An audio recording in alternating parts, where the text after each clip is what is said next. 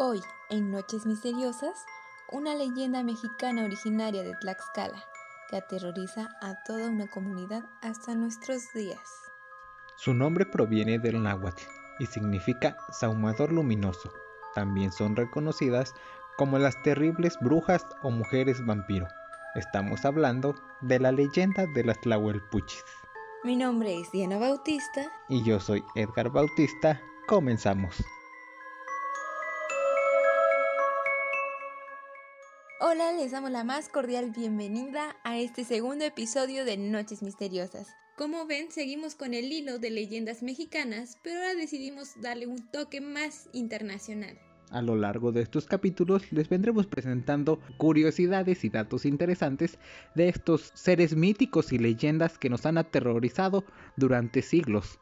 En esta ocasión es el turno de las brujas o las tlahuelpuches. Yo creo que todos conocemos o nos han contado alguna historia acerca de estos seres. Bueno, para comenzar vamos a explicar qué es una bruja. O bueno, ¿tú sabes qué es una bruja? Nos, nos han pintado a las brujas como estos seres que vuelan en escobas y van lanzando hechizos y maldiciones a sus enemigos. Esa es la imagen que todos conocemos y que nos han transmitido los medios de comunicación pero como tal es solo un estereotipo. Las brujas son mujeres comunes y corrientes que tienen dones especiales transmitidos por los dioses. O sea que estas mujeres tienen dones, no son tan malas como creíamos, o cómo está eso. Pues tienen mucha habilidad en cuestión a la brujería. Tienen la capacidad de transformarse en animales y una de sus características es su sed por la sangre humana, pero no de cualquier sangre, sino sangre de recién nacido. Ya que dices esto, vienen a mi mente aquellas historias que mis abuelos me contaban, donde decían que bolas de fuego saltaban entre los bosques y entre los cerros, aterrorizando a todas las personas de las comunidades. No literalmente bolas de fuego, pero sí son bolas de energía muy luminosa. Los guajolotes son el animal característico o más significativo para ellas, pero también tienen la habilidad de convertirse en burros, en perros o hasta en gatos para que ellas se puedan transformar en esta conocida imagen por medio de un ritual. El ritual consiste en una fogata con base a leña de capulín y de zapote. Esta se utilizaba para abortar. Brincan siete veces sobre el fuego con dirección a su víctima hasta perder sus extremidades y así impartir el vuelo y comenzar a, tomar esta forma luminosa un elemento muy importante para realizar este ritual era el copal, ya de, ahí viene su nombre, Tlahuelpuchi, que significa sahumador luminoso. Exactamente, pero aquí ya estamos tomando una combinación de lo que es las Tlahuelpuchis con las brujas. Como tal, las brujas tienen un origen europeo, mientras que las Tlahuelpuchis se les conoce como las brujas mexicanas, eh, que eran mujeres igual, pero obtenían sus dones de diferente manera. Mientras que las brujas eran heredadas, las Tlahuelpuchis los obtenían por medio de maldiciones. Utilizaban a la hipnosis también para poder entrar a las casas y poder robar sus pertenencias, también como para dormir a los padres de sus víctimas, ya que sus principales víctimas eran los niños recién nacidos del hogar. Por eso era necesario protegerse por medio de líneas de sal en las puertas o sobre el pecho del bebé ponían una tortilla con un grupo de o un conjunto de dientes de ajo. Ah, ok, entiendo. ahora que dices esto, sí recuerdo que mis abuelos, antes como nosotros somos de una comunidad en donde aún creen eso, recuerdo que nos protegían con tijeras para que no viniera la bruja y nos quisiera hacer daño. Las tijeras son parte importante ya que son de metal y según eso es lo que hacía que las ahuyentara. También poner un espejo frente a una cubeta de agua, pues se veía en su reflejo y ya se iban según. Era tan horrible que se asustaba ella misma.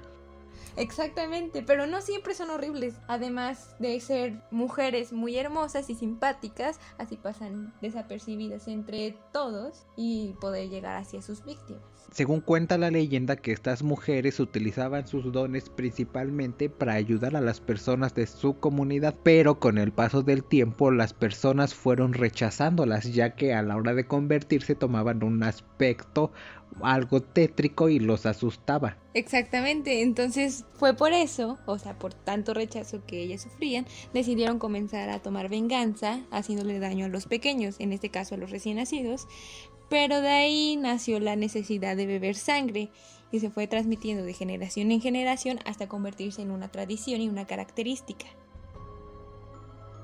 Para continuar con este tema tan interesante, por primera vez aquí en Noches Misteriosas tenemos a una invitada que conoce muy bien la historia de las brujas. ¿Qué mejor que alguien que, ha vivido una experiencia paranormal de este tipo para contarnos un poco de este tema? ¿Puede contarnos esta historia? En una ocasión también este mi abuelita este vivía ahí con con mi cuñada, mi mamá. Entonces, este, mi sobrino acababa de nacer. Una mujer era bien insistente con ella que quería ir a la casa y que quería ir a la casa, pero porque ya sabía que ahí había, acababa de nacer mi sobrino.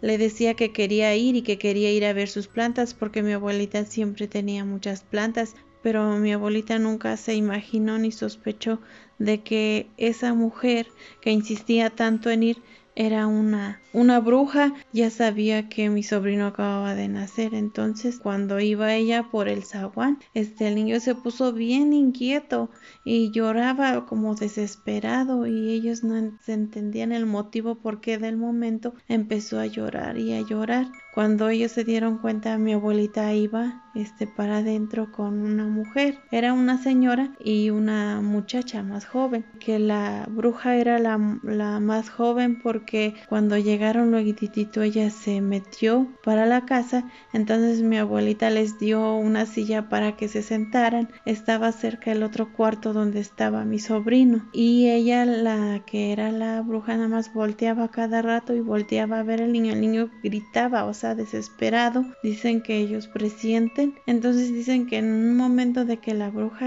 volteaba y volteaba a ver, eh, mi mamá se dio cuenta de que sus ojos de esa muchacha no eran normales, que se veían bien rojos y se agachaba, sostenía la mirada, se dio cuenta así mi mamá fue a agarrar un, un diente de ajo y se lo empezó a echar en, toda su cabecita del niño. Pues dicen que la bruja se dio cuenta y empezó a estar bien desesperada y nerviosa y le decía a la mujer que iba que ya se fueran y que ya se fueran. Pues ellos ya sabían que ya la habían visto.